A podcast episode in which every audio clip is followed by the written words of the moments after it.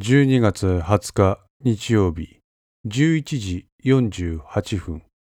県道野子山線野子町集落周辺。野子山の登り口にあたる野子町の集落周辺は松永率いる捜査本部の指示で検問の体制をさらに強化することとなった。1時間前には3名の警官が検問に当たっていたがさらに補充され6名の人員が検問に当たっていた。野宿町に唯一アクセスできる県道野宿山線は石川県と富山県を結ぶ生活道路でもある。そのため事件後もいつも通り石川富山の双方からの往来があった。このように交通量が多い道路を完全封鎖するのは難しい。そのため警官の補充をもって検問体制の強化を図ったのだ。事件現場から最も近い野子町の集落では所轄捜査員が全県対象の聞き込み捜査を行っていた。当時の車の通行状況や不審な人物の目撃情報を中心に尋ね歩いていた。さすがに山である。平野部ではちらちらと舞っていた雪も、ここではうっすらとではあるが積もり始めていた。検問の任に当たっている警官たちは寒さに身をすくめながら、時々この場所を通過する車両を止め、検査していた。一台の SUV 型の車両が石川県側からこちらに向かってきた。警官が警棒を高らかに上げ、止まるように合図する。車両は減速し警官の指示通り停車した。警官が運転手に声をかける。お疲れ様です。どちらに行かれるんですか？ちょっと高岡の方に用事あって。そしたら免許証を見してもらえますか？男は車のギアをパーキングに入れサイドブレーキを引き、助手席に置いてあったカバンの中からそれを取り出して警官に渡した。警官は老眼なのか、その免許証を目を細くして見た。えー、っと、村上隆二さん。はい。この道はよく利用されるんですか？まあ、そうですけど。えっ、ー、と、お仕事は何されております？警官は警戒されないように方言丸出しで村上に接している。秘書です。秘書？ええ。政治家の。政治家の秘書さんですか？ええ。こんな天気が悪いがに高岡まで。まあ、その高岡まで何しに行かれるんですか？いちいちめんどくせえこと聞くな。党の会合です。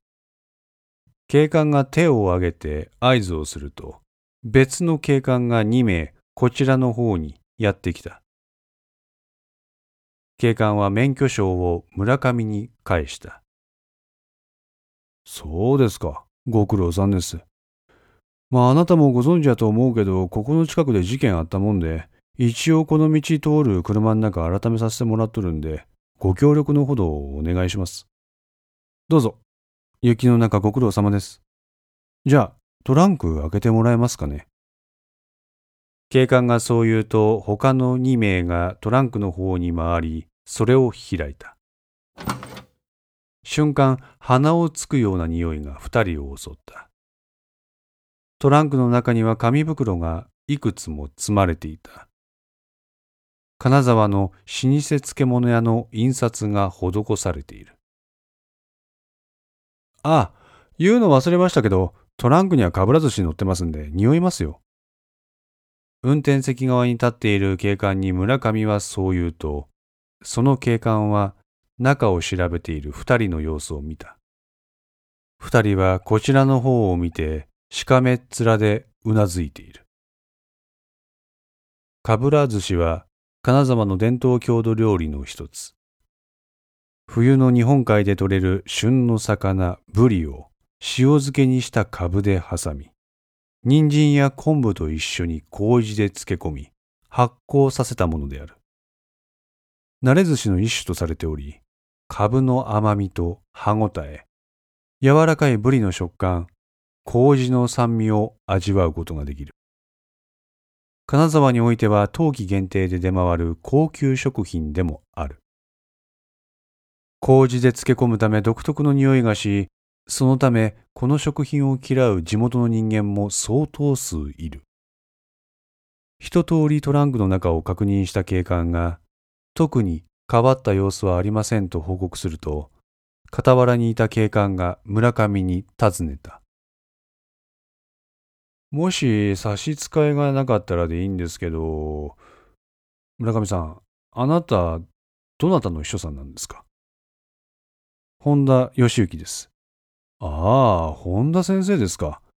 それはそれはご苦労様です。道中気をつけてください。皆さんも早く犯人捕まえてくださいよ。なんかお宅のお偉いさんらしいじゃないですか、今回の容疑者。ええ、大変ご迷惑をおかけしています。治安を司る警察幹部が連続殺人ですよ。しかもそいつはまだ拳銃を持って逃走中。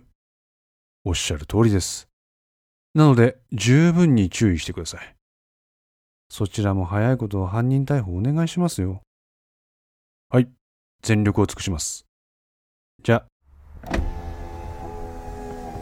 そう言うと村上は窓を閉め、富山方面に走り去っていった。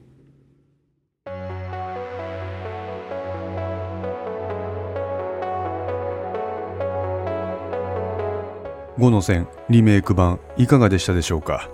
このお話は毎週木曜日に1話ずつ更新できるよう鋭意作成中です。ご意見やご感想がありましたら Twitter やウェブサイトのお問い合わせお便りコーナーからお寄せください。皆様の声は私にとって非常に励みになりますのでぜひともよろしくお願いいたします。お寄せいただいた声には実質ですが何かしらの返信をさせていただきます。特にお問い合わせお便りのところからお寄せいただいた感想などはポッドキャストの中でも紹介させていただこうかと思っております。また iTunes Music Store の中のレビューも頂戴できれば嬉しいです。5のセンス3も同時更新しています。よかったらそちらの方もお聴きくださいますと嬉しいです。それでは皆さんまた来週。ごきげんよう。